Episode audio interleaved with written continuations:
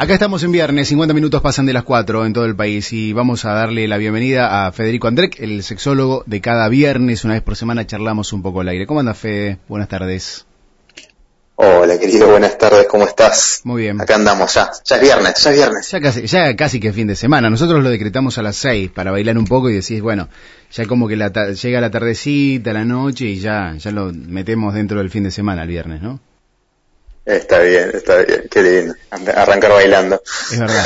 Moviendo la cuerpa. moviendo un poco el culito. Che, Fede, venimos hablando de, celos, de control, de posesividad, y acá eh, interpela mucho el tema de, la masculinidad, ¿no? De el típico macho que por, de a poco se va cayendo con esto del feminismo que, que apareció en, en la sociedad y, este un poco de aire fresco, ¿no? Pero hay todavía esto de que, que, está un poco mezclado también el tema de los celos. Generalmente, no quiero decir que a las mujeres no les pase, pero generalmente está, está aquel controlador celoso que no le deja poner una minifalda a, con quien disfruta o con quien comparte la vida, ¿no? Tal cual. Que eh, Vamos a hacerlo, vamos a recortarlo por acá entonces, para que nadie se sienta excluido.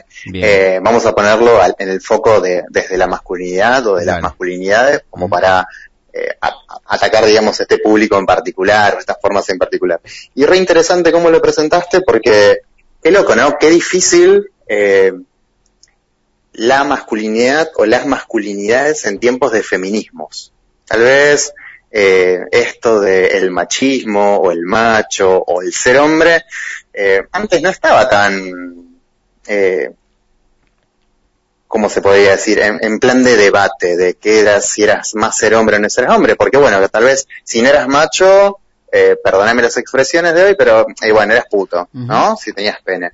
Entonces, eh, o las expresiones masculinas en alguna mujer, esto es una marimacho, eh, por el estilo, o es la tía solterona que se va a quedar para cuidar, o qué sé yo, pero esta es una solterona. Que decís, es la típica torta y también termina ahí un poco también metiendo, metiendo el machismo, ¿no? Tal cual, tal cual, justamente, pero a donde justamente lo que quería decir es esto. Se cuestionan un montón de otras realidades, se cuestionaban un montón de otras realidades, pero el machismo estaba muy bien en su lugar entronado y eso no se cuestionaba. ¿Sí? El hombre tiene que ser el jefe de la casa, el que se sienta en la punta de la mesa. Me hace acordar estos chistes de Daddy Brieva de era el que tenía el pedacito de pollo el más rico, el mejor y nadie le podía decir nada, mm, eh, porque el chabón se rompía el culo laburando de lunes a lunes, entonces después la mujer tenía que estar limpiando y cuidando a la familia, porque bueno, estamos hablando de tiempo de antes, entonces antes la familia era solamente el varón y la mujer que tenían hijos, eh, ¿no? Y todo este ensamblado, ¿sí? Genera, generó siempre y sigue generando un montón de desigualdades, un montón de violencias, que ahora en tiempos de feminismo eh, se empiezan a poner en duda, ¿no? Se empiezan a cuestionar. Entonces, cuando vos decías, che, esto de la masculinidad en estos tiempos, digo, claro, es un tiempo en donde nos podemos permitir eh, las personas replantearnos un poco esto de qué es lo masculino, qué es la masculinidad y en orden a eso, para seguir un poco lo que veníamos hablando, che, ¿cuánto afecta mi ser masculino o la masculinidad en, eh, en un vínculo? ¿Sí? En orden a los celos, a la posesividad. Y resulta que por ahí el hilo eh, lo podemos enganchar de un montón de lugares, ¿no? Eh, la masculinidad no es sinónimo de hombre, o no es sinónimo de varón, particularmente, ¿no? La masculinidad es eh, una forma en la que nos educan, ¿sí? Yo, mi vieja cuando se hizo la ecografía y, se, le dijeron que tenía pitito, eh, ya empezó, eh, le dijeron y me asignaron al nacer que era varón. Yo hoy por hoy, digamos, me identifico con este género, así que soy un varón cisgénero, pero la masculinidad es todo aquello que empezaron a tejer alrededor de que me iban a poner eh, que mi nombre era Federico, eh, que me empezaron a poner o a comprar ropa de determinado color, que me, que me empezaron a tener expectativas respecto de qué deporte iba a ser, depende de los deportes que habían hecho mis hermanos más grandes, las posibilidades que había. Eh, entonces después las preguntas del el jardincito, de que levantas el teléfono porque te llamó la tía y en determinada edad te empieza, ojo, pero ¿cómo te cambió la voz? Mirá, ¿no? Cómo empiezan a reafirmar determinados atributos o determinadas costumbres, determinados usos y otros pasarlos por alto. Toda esa suerte de expectativas que yo, persona con pene, que nació y me dicen que soy varón, empiezo a ver que hay gente alrededor que me aplaude determinadas conductas. Ah, juega bien el fútbol, mirá qué macho que es. El chiste entre padres de, ah, mirá, mirá mi hijo, cuidá la tuya porque cuando crezcan tal cosa, ¿sí? Todo eso va generando expectativas en la persona, en mí en este caso que me estoy poniendo de ejemplo, y va desarrollando eh, que me sienta cómodo con determinadas eh, ideas. Por ejemplo, nos crían a las personas con pene que nos identificamos como varones en que la mujer está un poco a nuestra disposición. Mm. Mamá está siempre en casa para ayudarme a hacer la tarea.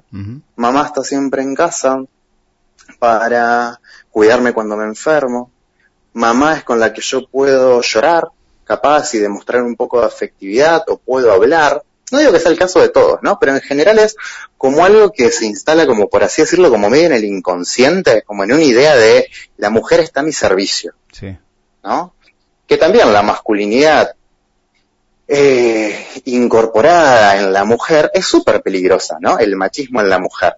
Porque también instaura en este lugar yo estoy para quedarme en la casa, yo estoy para cocinar, si no cuido a los pibes, si no tengo hijos, me siento mal, me siento en falta. ¿Mm? Y esto va generando, con el paso del tiempo, como una suerte de desigualdad, que termina en algún punto en las relaciones de pareja entendiendo que eh, yo como hombre eh, estoy en un vínculo con una mujer y esa mujer me pertenece, ¿no? Es como mi mm. posesión. Mm. Y la máxima expresión de esto, lo más grotesco y la máxima expresión son los femicidios. ¿Mm? La maté porque pensé o la otra quiso intentar pensar que era libre o que se podía ir con otro. Esto que estamos escuchando también en tiempos de feminismos, gracias a todos estos discursos, eh, visibilizando y viéndolo más seguido, ¿no? Los celos no son inofensivos. Cuando los dejamos crecer y cuando esta idea de posesividad eh, ocupa mucho lugar eh, y eso hace tambalear mi masculinidad, lo que yo pienso de cuán hombre, cuán macho soy, eh, me puede llevar a tener ese tipo de conductas. ¿sí? Que no son conductas locas, que no son conductas que solamente es de un grupito de, psicópatas que, que, andan por ahí, sino que son la máxima expresión de estas ideas que la verdad que nunca nos detuvimos a pensar, che, mira, qué loco, porque en mi cabeza pienso que siempre la mujer es la que tiene que ir a buscar o llevar a los pibes a, a la escuela, al jardín. Mm. ¿Y por qué estoy esperando que si desayuné y dejé la taza en la, en la cocina, tengo que volver y eso tiene que estar limpio? Y si no, tengo derecho a enojarme. Sí. Tengo un montón de derecho a putear mm. cuando esas cosas que yo estoy esperando, porque en mi cabeza son normales, porque fui criado así y lo sigo sosteniendo desde ese lugar, bueno, pero en mi caso es así, me hago el pobrecito, eh, y no me hago el, no, no hago el, ejercicio de, che, bueno, a ver, ¿qué onda esto? Sí, sí, sí. Y como ese ejemplo hay muchos, ¿eh? pero tal vez eh, más difíciles de, de, de, construir. No sé, pasar el piso, lavar los platos, poner la ropa, lavar en el lavarropas, algo que vos solamente corres una perilla y apretas un botón, no es muy difícil, ¿no? Y, hay, en, esto como términos, hay, hay machismos que son mucho más groseros, como estos, ¿sí? Eh, eh, bueno, hay tareas que son de, las mujeres y hay tareas que son de los hombres, por ejemplo, ¿no? Eh, como, como mucho más grotesco y más fácil. Y hay, por ahí a veces, se llaman micromachismos, ¿sí? Son como pequeñas cositas mucho más diminutas que se cuelan, pero que sostienen estas ideas. Que de nuevo, lo más eh, lo más grosero es cómo se genera como una brecha de poder entre quien está arriba y puede pedir y quien está abajo y le estaría correspondiendo determinadas tareas. Yo te cuento un ejemplo personal. Dale, a ver. Estaba hace capaz que dos o tres meses en Buenos Aires. Después de las clases, eh, siempre nos vamos a comer a la casa de una de, de una de las pibas, en donde después nos terminamos quedando a comer, a comer, a dormir y demás. Nada, yo llegué, son dos pibas y yo. Yo llego, me pongo a acomodar la mesa, muevo las cosas y ellas se fueron para la cocina. Entro a la cocina, después de acomodar mi bolsa y pavadas y qué sé yo, che, las ayudo. Y mi amiga, es recontra remil feminista, y se da vuelta y de una forma medio graciosa, pero también incisiva, me dice, ¿cómo las ayudo? ¿Qué onda? Yo con todo mi discurso de buena onda, de como una forma así como medio polite, medio como eh, educada, de decir, dale, ¿en qué ayudo? Y eso se dio vuelta y me dice, ¿cómo ayudo? Vos, hombre, hetero, eh, eh, blanco, rubio, veniendo acá con dos mujeres que están cocinando, ¿en qué les puedo ayudar? Tenés razón. En mi expresión, en esto del micromachismo, esto de ustedes están haciendo lo que les corresponde, ¿en qué puedo ayudar yo? ¿Mm? En vez de, bueno, agarrar, no sé, la zanahoria y empezar a pelarla, por ejemplo, ¿no? Como repartición común de las, de las tareas. Pero, eh, perdón, Fede, ¿no? Te pregunto y que seguramente alguno también está preguntándoselo. Para tanto, para tanto esto de, un micromachismo, no sé si es al revés, por ejemplo, ¿no? Yo estoy cortando una zanahoria y viene, no sé, mi compañera Andrea y dice, che, ¿te ayudo? Bueno, dale, sumate, vení. Eh, ¿Hasta dónde podemos visibilizarlo a esto que, llamamos micromachismo? Para entenderlo, ¿no? Para que sea fácil, no, es que lo estoy planteando como algo malo. Me encanta, no, me encanta, me encanta, me encanta. Porque justamente ahí hay una cuestión, lo podemos partir como en dos contextos, sin que esto sea tamizarlo. Una cuestión es, por ejemplo, una relación en donde tal vez estas cosas ya están planteadas y esta expresión, como la mía quiso ser, fue... Eh, es esto, ¿no? Es como más desde el, desde el lugar como amoroso y de compañerismo y eso se sobreentiende. Y hay otros escenarios en donde esto no se puede entender de esta forma. Lo que hizo mi amiga en, mi ejemplo particular, digamos, fue marcarme, digamos, a modo de chiste, pero en serio, cositas que tengo internalizadas, que de, ningún, de ninguna manera, o sea, yo eh, por lo menos intento estar en constante de construcción, digamos, ¿no? Y fue como una marcación de, de lo que venía, pero hay veces que en otros contextos, en donde siempre las mujeres están en determinados lugares, ¿sí? Y que una persona venga desde un lugar más arriba, como marcando poder, eh, che, necesitan ayuda, les ayudo en algo, porque bueno, ustedes están haciendo, pero capaz que necesitan acá, eh, Sí, si el que eh, tiene más fuerza, para claro, necesitan ¿Mm? que los ayude a empujar el auto. depende de los lugares mm. y depende de los contratos, ¿sí? Pero hay un poco esto también de, eh, no existe el varón deconstruido, es, es una mentira grande como una casa, porque es un proceso, es un, es un proceso constante de al menos, por ejemplo, de quienes están escuchando en este momento en la radio se permitan, eh, lo que hablamos un poco en off, la interpelación. Che, ¿qué me incomoda de esto que estoy escuchando? ¿Y qué es lo que me incomoda?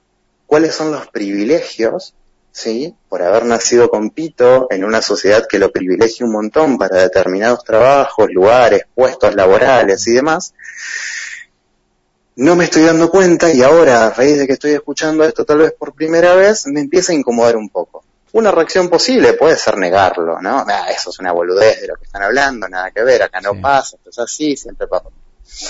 Otra, otra reacción puede ser un, sí, es verdad, esto pasa, pero yo no lo hago yo eh, siempre, siempre las ayudo. en una clase una vez me diría un alumno grande que estaba estudiando una carrera terciaria de ayuda psicológica también, eh, yo no soy machista. Yo le abro la puerta a las mujeres para que, o las dejo pasar, o, o las invito a comer. Ay, te estás hundiendo, papu. eh, a veces aparecen discursos que lejos de querer por, por lo menos sentarse a repensar cuáles son mis prácticas, en donde, che, somos todos iguales y tenemos las mismas posibilidades, ¿sí?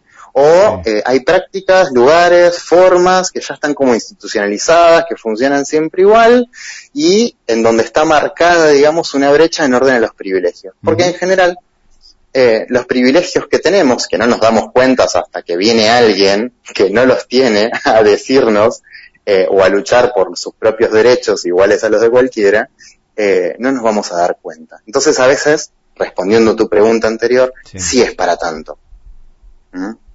Eh, por lo menos, no pelear, pero por lo menos abrir el debate y el claro. ¿sí? No armar la tercera guerra mundial, pero por lo menos poner, poner determinadas cosas que son comunes, pero que ya me estoy sintiendo incómodo porque todo el tiempo estoy ahí como desbalanceando, eh, es necesario por lo menos el cuestionamiento para dejar la puerta abierta a la deconstrucción.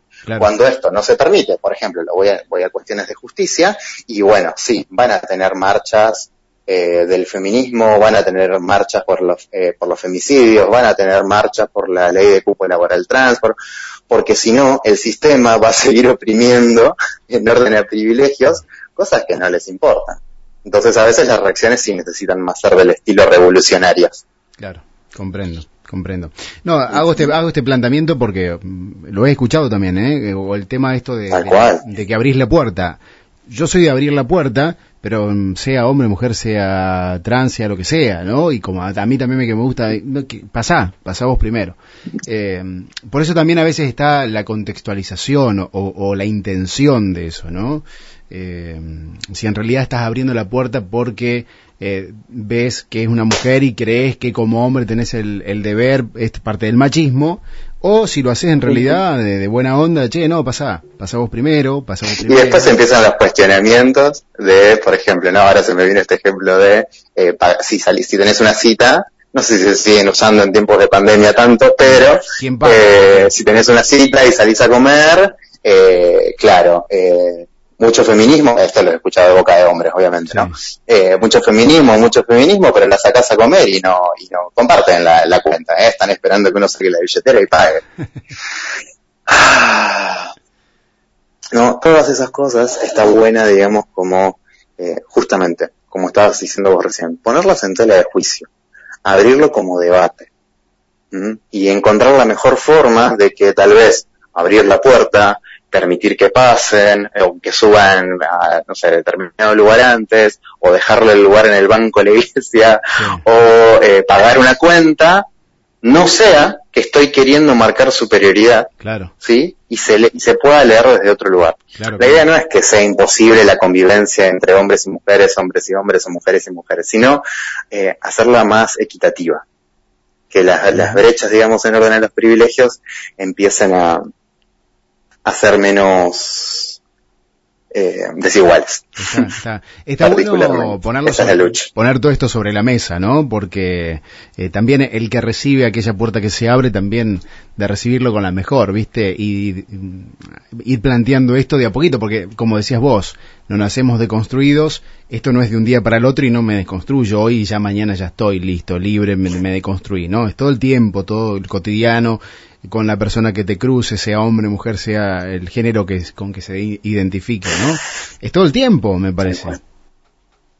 Tal cual. Tal cual, y esto también empezar a entender que esta masculinidad, cuando hablo en masculinidad en singular, quiero hablar de esta masculinidad tradicional o masculinidad hegemónica en orden al, macho, el que se espera ser, que es distinto a otro tipo de masculinidades que son súper diversas.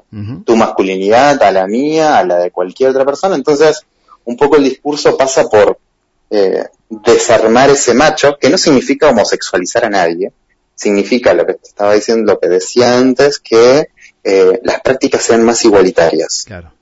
Porque los costes de ese machismo o de esa masculinidad tradicional también son un corset muy duro para los varones. Pero y, no, y, no, nos pongo en un lugar de pobrecitos. No, no, no, sino que hay que sostener una carga demasiado pesada en orden lo dejo como abriendo puertas para las próximas columnas, ¿no? en orden a la sexualidad. La tenés que tener grande, tenés que acabar tarde, ese te tiene que parar siempre, siempre tenés que tener ganas. En orden a la salud en general, a la salud sexual también, ¿no? Me puedo estar muriendo, capaz que me agarró el COVID, pero yo, no, no, yo nunca perdí el aire, ¿no? Yo estoy bien, la aconsejo, no, yo ya estoy bárbaro, ¿no? ¿Qué me, qué me voy a hacer chequeos? La masculinidad tiene un coste muy grande en el orden de la salud en general. Ejemplo, los hombres se suicidan mucho más que las mujeres, en la adolescencia sobre todo, ¿no? Sí, sí. Porque los métodos que utilizan, si bien la mujer puede tener, digamos, más intentos en general, eh, quienes los concretan mucho más son los hombres en orden a la letalidad de los instrumentos que utilizan. ¿Sí? no nos educan mucho para expresar emociones porque no hay que llorar, los niños no lloran, ¿viste? Típica esa frase de hace un montón. Eh, no hay que llorar, entonces me guardo, me guardo, no digo nada, no digo nada, no digo nada hasta que exploto y active. Eso vale para el suicidio, eso vale para, recién voy a ir al médico, perdón, ya hay corto, me, me, encanta el tema, pero recién voy a ir al médico cuando el dolor llegó al punto de que no puedo ir a trabajar. Entonces, como no puedo cumplir con esto que la masculinidad me pide, que es ser el macho proveedor, la puta, tengo que sacar turno con el médico, la médica para ir y que me dé ¿no? Pero tampoco, tampoco voy a cumplir tanto el reposo si no es para tanto. Que voy a tomar tanta medicación. ¡Pum! ¿Mm? Tiene un montón de cosas esta musculidad para nosotros. Sí, sí, sí. Abrimos una puerta bastante grande que vamos a tener, me parece, algunos viernes como para, para charlar y discutirlo, ¿no? Eh, no sé si viste, hay un, un video que lo compartí en, en, Instagram, pero que también está, es de Telefem. Me encanta también el nombre. Eh, que habla Casiari, habla, habla Nico Salvarrey, que es un psicólogo y también un pibe que hace radio con Andy Kuznetsov.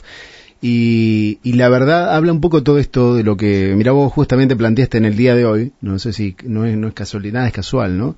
Pero de esto de también de, las masculinidades, el hombre no llora y, y, todo, que tiene que sí o sí saberse hacer un asado y un poco todo esto que vamos desconstruyendo de a poco. Así que Fede, te invito a que si querés el viernes que viene continuemos por esto, porque con esta columna, porque me parece que, que va a dar para algunos viernes más o seguimos con otros temas y después retomamos, pero vamos a tener que... Continuamos con esto ¿no? porque hay muchísimo, creo que contribuye un montón y ojalá, de nuevo vuelvo a esto, que se copen con comentarios del estilo esto de que estuvimos sacando nosotros recién, tipo, che, para tanto, che, pero da actitud, porque eso ayuda, digamos, a poder seguir visibilizando estas actitudes y poder eh, que sea más... Eh, para todos quienes están escuchando sea más entretenido por un lado y también nos sirva a todos. Claro, sí, de una, de una, que, que planteen, que hagan, hagan, sus planteos sobre temas, ¿no? Como esto de que hay que abrir la puerta o no, quién paga en una cita, eh, y bueno, y, y, bueno, podemos enumerar desde cosas mínimas, micromachismo que decís vos, a cosas muy extremas, ¿no? Porque hablamos también de los celos, de la posesividad, de, del control, también por ahí vamos a ir retomando. Fede, gracias, ¿no? Como siempre. Un abrazo enorme, Ricky. Nos vemos el viernes que viene. Dale, un placer. Hasta, buen fin de semana. Buen fin de Federico André, licenciado en psicología, sexólogo, como cada, mm, como cada viernes, una vez por semana charlamos y planteamos estos temas sobre el sexo, pasamos por varias aristas, hoy hablamos de masculinidades y vamos a seguir, me parece, con este tema que es muy importante. Arriba. Hasta las 7 de la tarde. Estás en Radio María Juana, siempre donde estés.